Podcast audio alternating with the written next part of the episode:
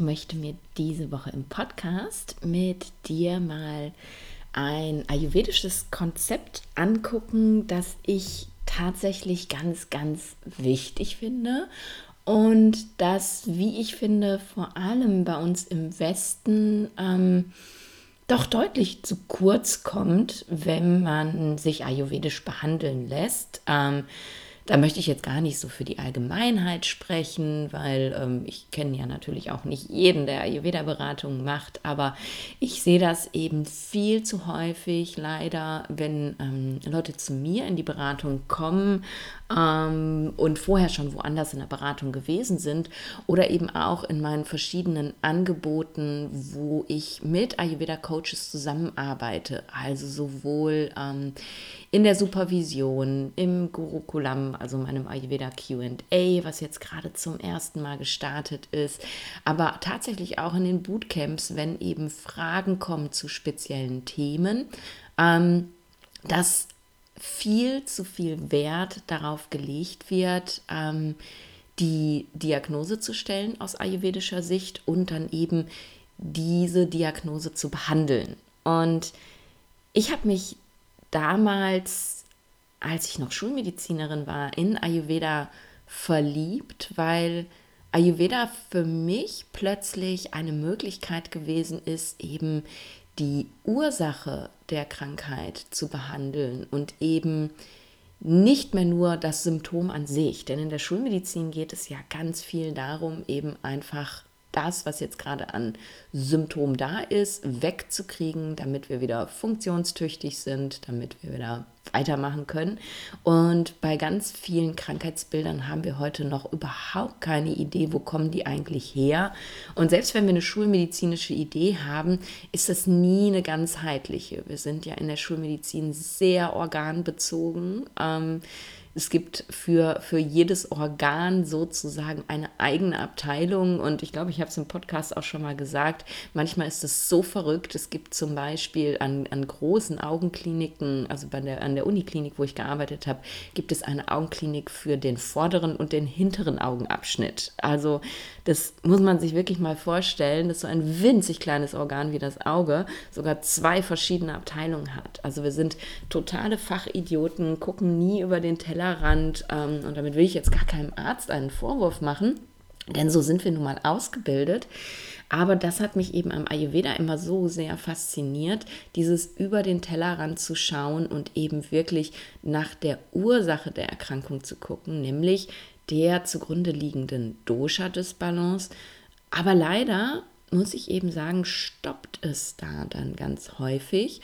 Und dann ja, dreht sich dieser Loop wieder zurück und wir sind im Endeffekt im gleichen Behandlungsmodus wie in der Schulmedizin auch.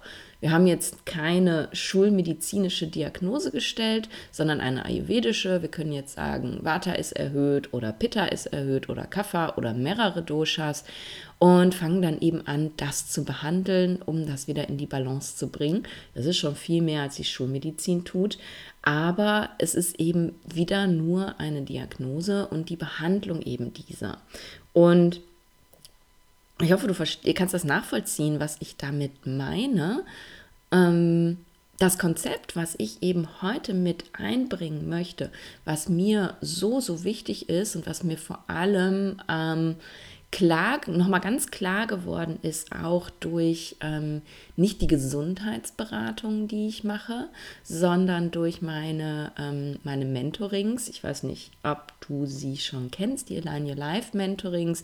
Das sind eben ähm, ja, längere Mentorings über mehrere Wochen und Monate, wo ich eben mit meinen Klienten zusammenarbeite, wo es halt nicht darum geht, ähm, jetzt ein, ein schulmedizinisches Krankheitsbild Bild zu behandeln, eine Dysbalance zu behandeln, sondern tatsächlich Alignment, also Ausrichtung mit den eigenen Bedürfnissen zu schaffen. Und dieser Wunsch, so zu arbeiten, ist mir tatsächlich eben entstanden, weil ich gemerkt habe, in den reinen Gesundheitsberatungen, dass da doch immer, und das ist ganz normal, weil wir im Westen so denken, dieser Wunsch da ist, mach meine Krankheitssymptome weg. Ähm, und man dann ganz schnell in diese Richtung kippt, okay, wir haben Ernährung, wir haben Yoga, wir haben Pranayama, wir haben Kräuter, wir haben Gewürze, äh, wir haben Ölmassagen und, und, und. Und aber eben eine ganz wichtige Sache dabei vergisst, und diese wichtige Sache, jetzt habe ich ganz viel gelabert, bis wir eigentlich zum Punkt gekommen sind. Diese wichtige Sache nennen wir aus ayurvedischer Sicht Nidana und Nidana ist der auslösende Faktor für die Erkrankung. Denn wir können so viel Dosha-Dysbalance behandeln, wenn auf der anderen Seite äh, es etwas gibt, was diese Dysbalance permanent weiter füttert, sozusagen, dann, ähm, ja, dann kommen wir dann nie auf einen grünen Zweig. Und das merke ich eben mit meinen Klienten in der Gesundheitsberatung. Das merke ich auch ganz extrem ähm, in meiner Migräne-Membership. Ähm, wir haben tatsächlich diesen Monat deswegen auch in der Membership ähm, das Thema Glaubenssätze, innere Antreiber, innere Kritiker, die ähm, ja wir ja alle haben, die bei Migränikern aber sehr ausgeprägt sind. Und ähm, genau deswegen habe ich dieses Thema aufgegriffen, weil das, äh, das ist ein Nidana, das ist ein auslösender Faktor für die Dysbalance. Und jetzt fragst du dich, warum sind Glaubenssätze auslösende Faktoren für die Dysbalance? Ich nehme dich mal bei einem Migräniker als Beispiel mit, damit du dir das vorstellen kannst. Die Migräne ist ja, wenn du mir schon länger folgst, weißt du das, weil immer wieder Migräne-Themen kommen. Migräne ist einfach so meine Herzensmission. Die Migräne ist ja eben eine, ähm, eine Erkrankung, die durch ein erhöhtes Vata zustande kommt. Und bei den Attacken kommt es eben häufig zu einem starken Vata-Anstieg. Das Vata staut sich an, steigt nach oben, ähm, reizt eben auf dem Weg nach oben andere Vatas sozusagen ähm, und ähm, dann kommt es eben, ja, wenn, wenn alles eskaliert zur Migräneattacke. So ist eben die ayurvedische Sicht darauf. Und ähm, es gibt natürlich, und das ist bei der Migräne ähm, ja ganz klar sichtbar, weil es eben eine in Attacken verlaufende Erkrankung ist, aber auch bei chronisch verlaufenden Erkrankungen ist es das Gleiche. Es muss ja immer irgendwelche Auslöser geben, die diesen akuten Vata-Anstieg jetzt bedingen. Und viele meiner Klienten gucken dann eben auf die Ernährung. Habe ich was Falsches gegessen? Ähm, war, war irgendwas nicht gut? Oh, das ist bestimmt das Brötchen, was ich mir letztens erlaubt habe. Und da ist dann ganz viel Kritik eben in der Ernährung drin, die sie von mir gelernt haben in der Membership oder eben auch meine Klienten, die ich mit Migräne behandle.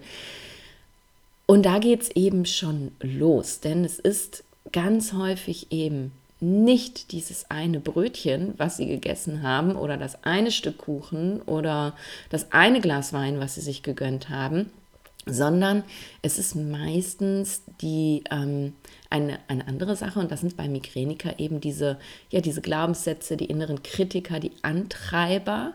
Ähm, es ist der Stress, den wir uns im Inneren machen, der die Migräne auslöst. Und wir wissen eben auch aus schulmedizinischer Sicht, dass Migräne eben durch Stress stark getriggert wird. Und meistens ist es aber gar nicht mehr der Stress im Außen, denn die meisten Menschen mit Migräne haben sich schon so massivst zurückgezogen aus dem realen Leben, dass da kaum noch Stress im Außen ist und trotzdem geht die Migräne nicht weg.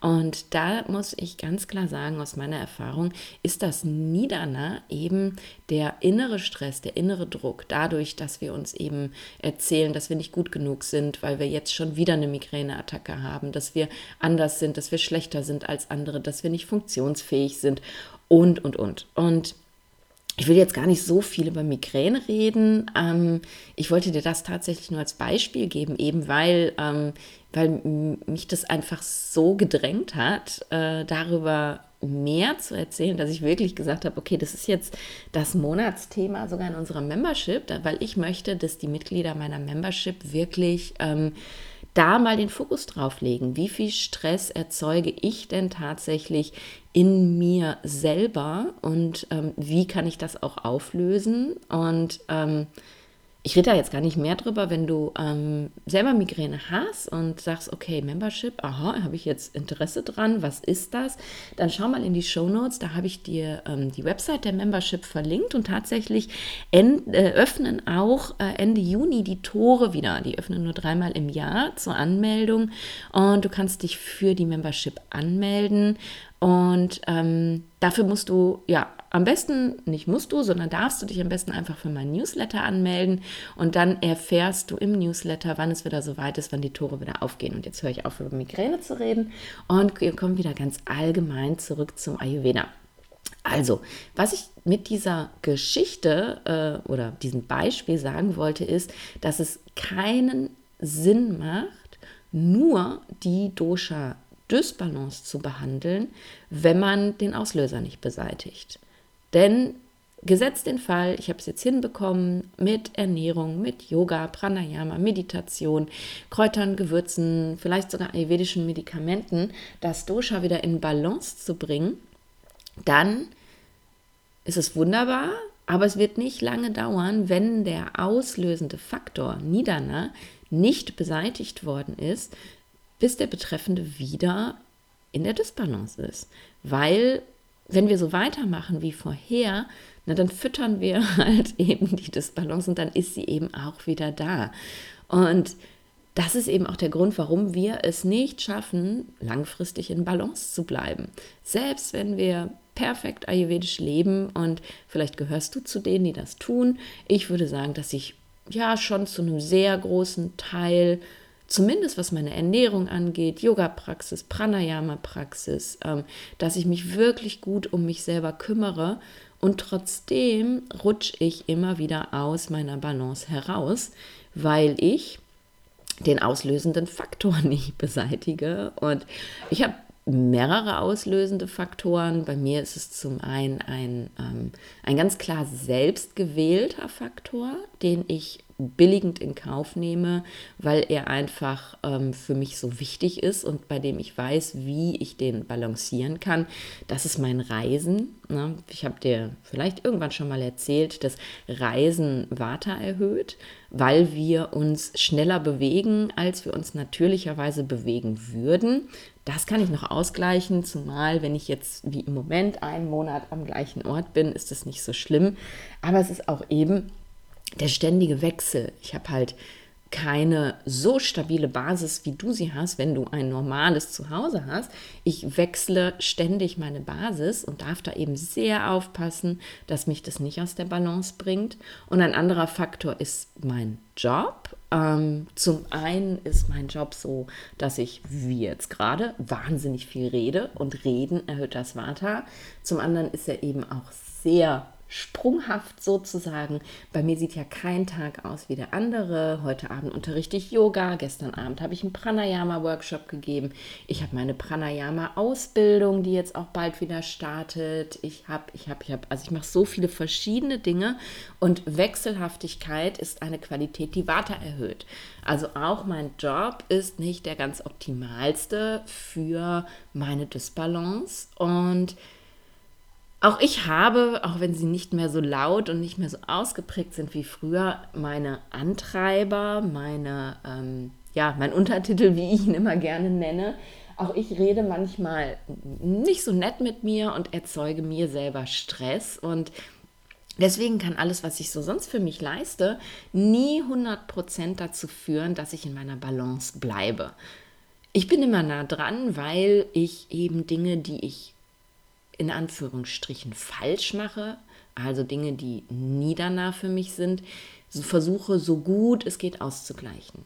Dadurch, dass ich viel unterwegs bin, ist meine stabile Basis zum Beispiel meine Praxis. Ähm, es gibt, es gibt, vergeht kein Tag, an dem ich morgens nicht auf meiner Yogamatte bin. Und das gleicht eben viel wieder aus. Und auch bei allen anderen Dingen versuche ich so gut wie ich kann, eben immer einen Ausgleich zu finden. Aber natürlich habe ich da auch Niedernas. Und was möchte ich dir jetzt damit sagen? Mm, Ayurveda ist ja häufig so, wir finden im, im Internet ganz viele Informationen. Ähm, du kannst dir super viele Podcasts anhören. Es gibt tausende von Ayurveda Instagram-Accounts, wo ganz viel Wissen geteilt wird. Und manchmal ist es ganz schwierig, ähm, sich da das Richtige rauszufiltern. Ähm, da ja wirklich zu wissen, was soll ich denn jetzt eigentlich machen? Und deswegen ist es gut und ich freue mich da auch immer drüber, dass eben viele Betroffene, hm, viele Menschen mit Beschwerden doch im Endeffekt bei einem Coach oder wie bei mir, bei einem Ayurveda-Arzt landen und sich behandeln lassen, also sich Empfehlungen geben lassen, wie sie sich denn jetzt am besten ähm, ernähren, wie sie sich am besten bewegen und, und, und, wie ihr Tagesrhythmus am besten ist, welche Routinen für sie gut sind. Aber was du eben, und da, da bist du ja dann auch selbst wirksam, wenn du das umsetzt, aber was du eben wirklich ganz, ganz, ganz selbstständig machen kannst und vor allem was verändern kannst, ist eben selber zu schauen, was ist dein Niederner, was ist dein auslösender Faktor oder was sind deine auslösenden Faktoren? So wie ich geguckt habe, kannst du auch in deinem Leben gucken und dir überlegen, was mache ich denn tatsächlich, ähm, dass meine Disbalance weiter unterhält? Und natürlich kann das sein, und ähm, das ist eben in den klassischen ayurvedischen Texten auch ein großer auslösender Faktor, der immer wieder genannt wird, kann das sein, dass du dich eben nicht adäquat ernährst. Gerade wenn du mit Ayurveda anfängst und dir durchliest, was der Ayurveda so an Ernährung empfiehlt, würdest du wahrscheinlich denken, oh Gott, ich habe immer gedacht, ich ernähre mich gesund, aber aus ayurvedischer Sicht ist es das überhaupt gar nicht. Also das ist schon ein großer auslösender Faktor, wo wir eben genau hinschauen dürfen und da eben optimieren dürfen, wobei man da bitte auch nicht päpstlicher sein darf als der Papst. Also dabei geht es jetzt nicht darum, dass du irgendwie ähm, nach irgendwelchen Lebensmittellisten isst. Auf gar keinen Fall, ähm, sondern eben einfach so die Basics der Ayurveda-Ernährung einhältst. Ähm, und wenn du jetzt ganz neu im Podcast bist, dann ähm, versuche ich gerade rauszufinden, ob ich da mal eine Folge drüber gemacht habe, über die Ayurveda Basics der Ernährung. Bestimmt. Also wenn du ganz neu im Podcast bist und du kannst dich nicht dran erinnern, äh, nein, ich kann mich nicht dran erinnern, jetzt rede ich Quatsch. Ich wollte mir gerade eine Notiz machen, dass ich das nicht vergesse und dann habe ich den Faden verloren. Also du weißt nicht, was die Basics sind, dann guck jetzt mal in die Show Notes rein. Sollte ich da eine Folge zu gemacht haben, wirst du diese in den Show Notes verlinkt finden und dann kannst du da einfach hin zurückspringen ähm, und dir die auch anhören. Dann weißt du, was die Ernährungsbasics sind und wenn du dich darauf fokussierst, bist du schon ganz gut aufgestellt tatsächlich. Ähm, ja, was kann noch ein Niederner sein? Habe ich dir erzählt, wie bei mir ein unpassender Job. Ähm, ein Job, der im Endeffekt, ja, entweder so gestrickt ist wie bei mir, dass er dein Dosha erhöht, oder ein Job, der dir Stress macht, weil er so ist, wie er ist, mein Job macht mir keinen Stress. Also ja, wenn ich mal wieder nicht Nein sagen konnte und zu viele Termine angenommen habe und in Arbeit ersaufe, dann macht mir auch mein Job mir Stress, aber generell macht mir kein Job Stress. Er ist halt einfach nur ungeeignet für mein Dosha und ich muss das wieder ausgleichen. Aber es gibt eben auch einfach Jobs, die dir viel zu viel Stress machen. Und je nachdem, was du für ein Typ bist, kann das viel damit zu tun haben, wie eben dir der Leistungsdruck ist, wie der zeitliche Druck ist auf deine Arbeit. Aber es kann eben auch sein, dass es ein Job ist, in dem du dich unerfüllt fühlst, ähm, der dich eben aus deiner Balance bringt. Und ähm, das sehe ich eben in den Align Your Life Mentorings extrem häufig, dass das ein ganz großes Niederner ist, ein großer auslösender Faktor, dass der Job einfach unglücklich macht, dass ich Menschen habe, die eben in ihrem Job ja keinen Sinn sehen, das Gefühl haben, ja, warum mache ich das überhaupt? Ich würde irgendwie lieber viel irgendwas machen, was viel sinnstiftender ist. Es kann ein Niederner sein. Also schau dir das mal an, wie zufrieden bist du tatsächlich mit deinem Job? Und da darf man ganz, ganz ehrlich mit sich sein. Ich habe ähm, eine Klientin gehabt, ähm, bei der war das so, als wir uns kennengelernt haben, hat sie gesagt, nee, nee, mein, mein Brotjob, also mein Job ist völlig in Ordnung für mich. Ähm, da müssen wir auch gar nichts dran ändern. Es ist eher so auf anderen Ebenen. Und für sie war das so der Brotjob, ähm, wo sie ja einfach ihr Geld verdient und das auch gut kann und ihre Ruhe hat und ähm, mit dem Geld, was sie verdient, sich eben ja das Leben ermöglichen kann, was sie möchte. Und im Verlauf des Mentorings stellte sich eben heraus, dass es doch gar nicht so ist. Also, wenn du dir deine Niederlass anschaust, dann schau ganz genau hin, ähm, ob du dir irgendwas schönredest oder ob du wirklich zufrieden bist mit diesem Lebensbereich. Also Job, ganz, ganz wichtig. Dann ähm, kann ein Niederner eben auch sein, dein äußerer Raum.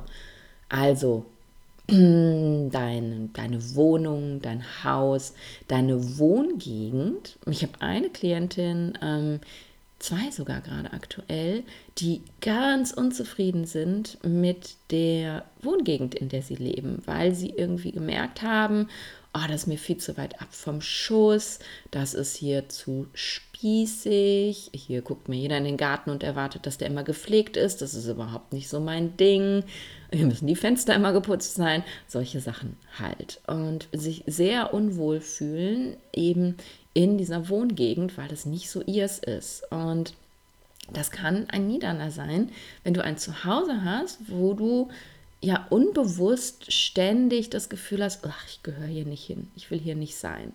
Mm, aber eben auch, wie ich gerade gesagt habe, dein, deine Wohnung, dein Haus an sich, also wie dein Haus gestaltet ist, ähm, wie vollgestellt dein Haus ist oder deine Wohnung. Mm, das kann alles ein auslösender Faktor sein, der dein Ungleichgewicht unterhält. Ähm, Gerade bei Menschen, die viel Water haben, andere auch, aber bei Vata ist das ganz deutlich, die neigen dazu, zum Beispiel sich total zuzuklattern, weil sie ähm, so viele Interessen haben und dann wird noch dieses Buch gekauft und das noch und dann könnte ich noch ähm, nähen lernen und dann möchte ich auch noch stricken und hier und da und plötzlich ist die Wohnung voll mit Zeug und dieses zu viel führt häufig dazu, dass wir so total den Überblick verlieren und ähm, ja, irgendwie unfokussiert sind, das Gefühl haben, wir haben keinen Space, keinen Raum. Ähm, und das ist zum Beispiel der Grund, warum ich ähm, ja so minimalistisch auch lebe. Also ich meine, auch ein Grund ist, dass eben mein ganzes Hab und Gut in ein Auto passen muss. Aber das habe ich ja vorher auch schon getan, bevor ich eben ähm, angefangen habe zu reisen, dass ich ja wirklich kaum noch Besitz, kaum noch Gegenstände hatte im Endeffekt, sondern wirklich nur das Notwendigste. Und das ist für mein Vater so, so beruhigend, wenn ich eben nicht zu viel habe. Also kann dein äußerer Raum, deine Wohngegend oder eben dein Haus, deine Wohnung ein Niedernah für dich sein. Ähm, dann guck da nochmal genauer hin. Mm, was auch möglich ist, ist sind oder sind Beziehungen. Ich will gar nicht ist sagen, denn es geht gar nicht mal nur um die Paarbeziehung, also zu deinem Mann oder deinem Lebenspartner, sondern auch um Beziehungen zu Freunden, zu Familie, zu Kindern. Ähm, wenn eine Beziehung nicht so ist, wie sie für dich passend ist, dann kann das eben auch ein auslösender Faktor sein, weil du eben unterbewusst ständig mit dieser Beziehung beschäftigt bist, dich unter Druck fühlst, ähm, da irgendwie versuchst, was dran zu verbessern oder es eben so hinnimmst und dich damit quälst. Und ein gutes Beispiel finde ich, ähm, Freund, für mich, also als Beispiel von mir, Freundschaften, in denen von mir erwartet wird, dass ich permanent verfügbar bin und stundenlange Kommunikation über WhatsApp führe. Das ist so überhaupt gar nicht mein Ding. Ähm, ich telefoniere mal ganz gerne und dann kann halt auch mal ein stundenlanges Telefonat werden, wenn ich jemanden irgendwie ewig nicht gesehen habe. Aber generell bin ich eher so der Typ, ähm, wenn ich halt in der Nähe bin, dann ploppe ich halt auf und sage, hey, hier bin ich, äh, lass uns einen Kaffee trinken gehen, lass uns essen gehen, lass uns keine Ahnung. Und wenn ich nicht da bin, dann bin ich halt nicht da. Es sei denn, jemand hat wirklich ein ganz dringendes Anliegen, dann bin ich natürlich da. Wenn mich eine Freundin anruft und mir sagt, mir geht's scheiße, natürlich höre ich dann zu. Aber meine Freundinnen wissen eben auch, ähm, die schicken mir dann eine WhatsApp und schreiben, Nadine, mir geht's scheiße. Und sobald ich kann, kommt der Rückruf. Aber dieses, hey, wie geht's dir? Ja, mir geht's gut. Ja, wie läuft's denn so? Erzähl doch mal. Dieses ständige WhatsApp hin und her schicken, das macht mich rasend. Ich kann das überhaupt nicht. Und ich habe mittlerweile keine Menschen mehr in meinem Leben, die Freundschaften auf diese Art und Weise aufrechterhalten. Ich habe da keine Zeit für und ich habe da auch keine Lust drauf. Also ich telefoniere lieber oder sehe jemanden als dieses WhatsApp hin und her. Deswegen habe ich auch im Schnitt irgendwie immer 15 unbeantwortete WhatsApp, 15 bis 20, weil solche WhatsApp bei mir einfach liegen bleiben und dann irgendwann komme ich vielleicht mal dazu, weil ich ein schlechtes Gewissen habe, Niederner und schicke eine Nachricht zurück und dann kriege ich wieder eine Nachricht zurück und dann muss ich wieder eine Nachricht zurückschicken und dann wird es wieder zum Stress. Und deswegen, das ist nur ein Beispiel für Beziehungen. Es gibt natürlich ganz viele andere Beispiele, wenn du in einer Paarbeziehung lebst und, und da wirklich Probleme hast, du als der Mensch, der du bist, vielleicht einfach nicht gesehen wirst, deine Bedürfnisse nicht ähm, anerkannt werden, was auch immer, dann kann das eben auch ein auslösender Faktor, ein Niederner sein. Und last but not least ist es eben aus meiner Erfahrung vor allem ja der innere Druck, den wir erzeugen. Der innere Stress, die, ja, die, die, die, dieses innere uns ständig antreiben oder aber eben auch kritisieren. Das macht so unglaublich viel mit uns. Und die meisten Menschen, aus meiner Erfahrung, merken das noch nicht mal. Sie merken häufig gar nicht, wie sie mit sich selber reden, haben halt schon so ein Jargon für sich entwickelt sozusagen, der halt ganz normal ist und nehmen das überhaupt gar nicht mehr wahr. Und ich ähm, erinnere mich da immer gerne zurück an ähm, meine, meine zweite Begegnung mit meinem Lehrer Michael. Äh, das war in Marokko in der Sahara. Da haben wir eine Woche in der Wüste zusammen verbracht. Also nicht zusammen, sondern eben ein Retreat mit mehreren Teilnehmern. Und ähm, am Ende des Retreats hat er mich irgendwann angesprochen und meinte, Nadine, merkst du eigentlich, wie du selber mit dir redest? Und ich so, was meinst du denn? Ne?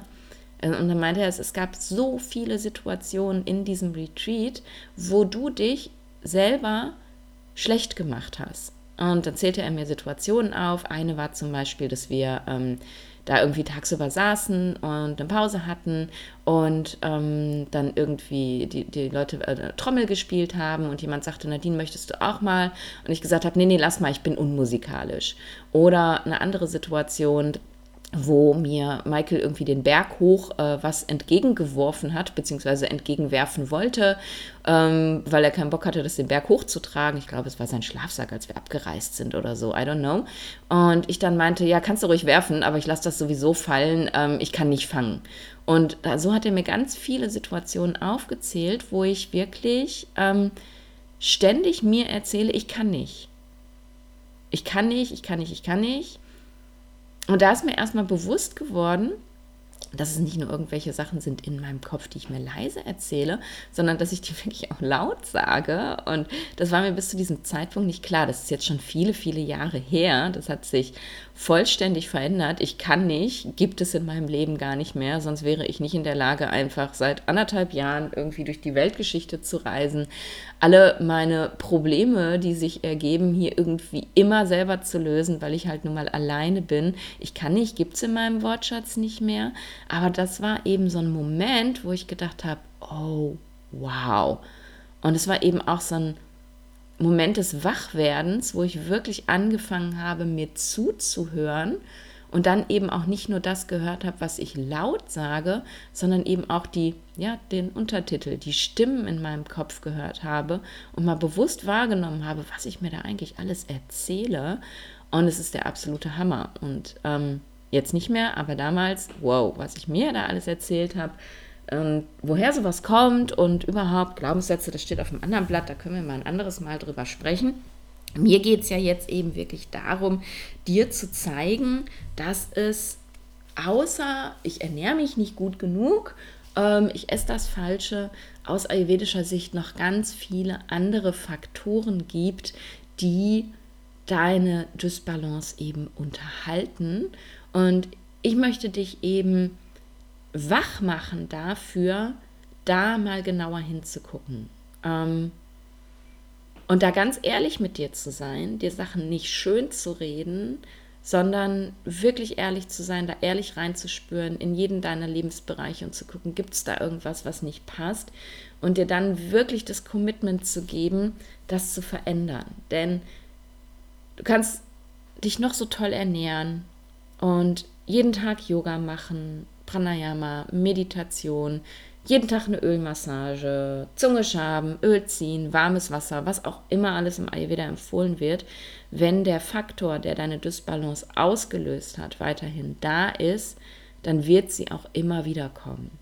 Und das wollte ich dir jetzt mal mitgeben und dir auch mitgeben, an meinem Beispiel ne, mit meinem Reiseleben und meinem Job, der eigentlich mein Warte erhöht, dass es auch nicht unbedingt sein muss, dass du jetzt ähm, alles perfekt auf dein Dosha ausrichtest, äh, weil dann kann es eben auch sein, dass du sehr unzufrieden damit wirst, wenn ich jetzt ein, ein sehr stabiles Leben an einem Ort führen würde mit einem sehr stabilen Job. Ich wäre tot unglücklich. Also ein Stück weit sind die Sachen, die wir machen, wenn sie uns eben wirklich Freude machen, vielleicht auch Dosha erhöhend, aber dann dürfen wir uns darüber im Klaren sein, dass sie trotzdem ein Nidana sind und dürfen gucken, wie wir sie ausgleichen können.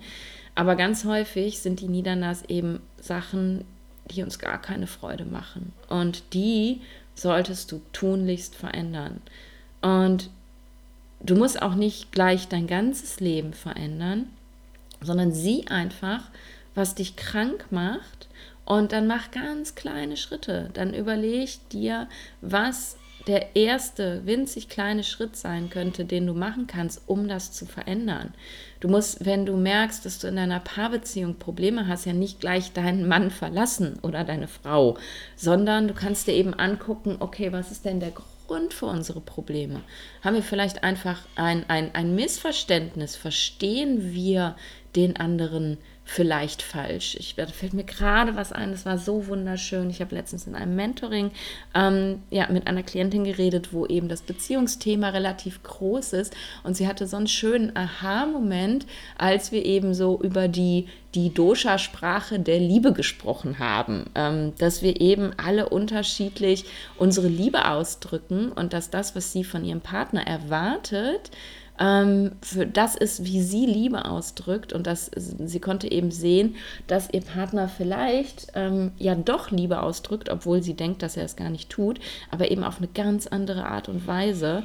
Und das kann dann manchmal schon eben der erste Schritt sein, sich das überhaupt mal anzugucken. Ich hoffe, du hörst diesen komischen Ton im Hintergrund nicht. Der Kühlschrank, der neben mir steht, macht ganz komische Geräusche. Ich kriege das aber auch nicht leise und jetzt ähm, störst du dich einfach nicht mehr weiter dran. Also, das kann ganz kleiner Schritt sein, rauszufinden, ähm, ja, ist unsere, unsere Problematik in der Partnerschaft vielleicht auf sowas basiert? Und was können wir tun, um das zu verändern? Kann ich Verständnis aufbringen? Können wir gemeinsam miteinander reden? Können wir eine, eine Therapie machen? Was auch immer. Aber mach einen Schritt. Ne? Dieses, naja, jetzt sind wir halt verheiratet und haben Kinder und wir können da sowieso nichts mehr dran ändern. Dieses Aushalten von Situationen, die uns krank machen, das ist doch so unnötig. Das müssen wir nicht tun. Warum müssen wir das machen? Und das gilt nicht für eine Beziehung nur, sondern wirklich für alles, alles, alles. Und ja, ich habe damals auch, ähm, also ich kenne diese Wohngegendsituation auch sehr gut. Ich habe mit meinem Ex-Mann zusammen ein Haus gekauft, wunderschön, ähm, im Grün gelegen, alles total still, riesengroß, also riesengroß aus meiner Perspektive, 140 Quadratmeter oder so. Aber ähm, ja, auf jeden Fall ein ganz, ganz tolles Haus und ich war tot unglücklich in diesem Haus, weil es war A viel zu groß und B muss ich irgendwo sein, wo ähm, ich auch die Möglichkeit habe, zum Beispiel zu Fuß irgendwo hinzugehen und ein veganes Restaurant zu haben und ähm, ja wirklich rauszukommen. Ich bin da total versumpft. Ich bin nach der Arbeit da irgendwie pappen geblieben. Heute weiß ich auch, dass das Haus nicht gepasst hat, weil es leider nicht am Meer steht. Aber damals war mir das noch nicht so klar. Und ich, ja, ich habe mir erlaubt, dieses Haus zu verkaufen, obwohl ich es damals gekauft habe, weil ich eben gemerkt habe, es geht so nicht. Und Das ist jetzt ein ganz großer Schritt. Vielleicht gibt es auch kleinere Sachen, die du verändern kannst, um eben dein Haus für dich passender und besser zu machen. Also spür da wirklich mal rein, was können eben ganz kleine Schritte sein, die du verändern kannst, bevor du deine Niedernas einfach aushältst und dich damit eben immer weiter und weiter krank machst und dann ja, wie gegen Windmühlen kämpfst im Endeffekt und versuchst das, was deine Niedernas machen, auf der anderen Seite mit Ernährung, Yoga und, und, und wieder gut zu machen. Ja, das wollte ich mit dir teilen. Ich hoffe, das ist ein kleiner Wachrüttler gewesen sozusagen. Ähm, Genau, den, den, äh, den Link für die Folge über die Ernährung, falls ich sie finde, ähm, packe ich dir in die Show Notes. Und ich packe dir auch von allen Dingen, die ich so erwähnt habe im Podcast, ähm, einfach die, die Links in die Show Notes rein. Wie gesagt, die Migräne-Membership startet Ende Juni wieder. Das Pranayama Teacher Training startet Ende Juni wieder. Kleiner Werbeblock.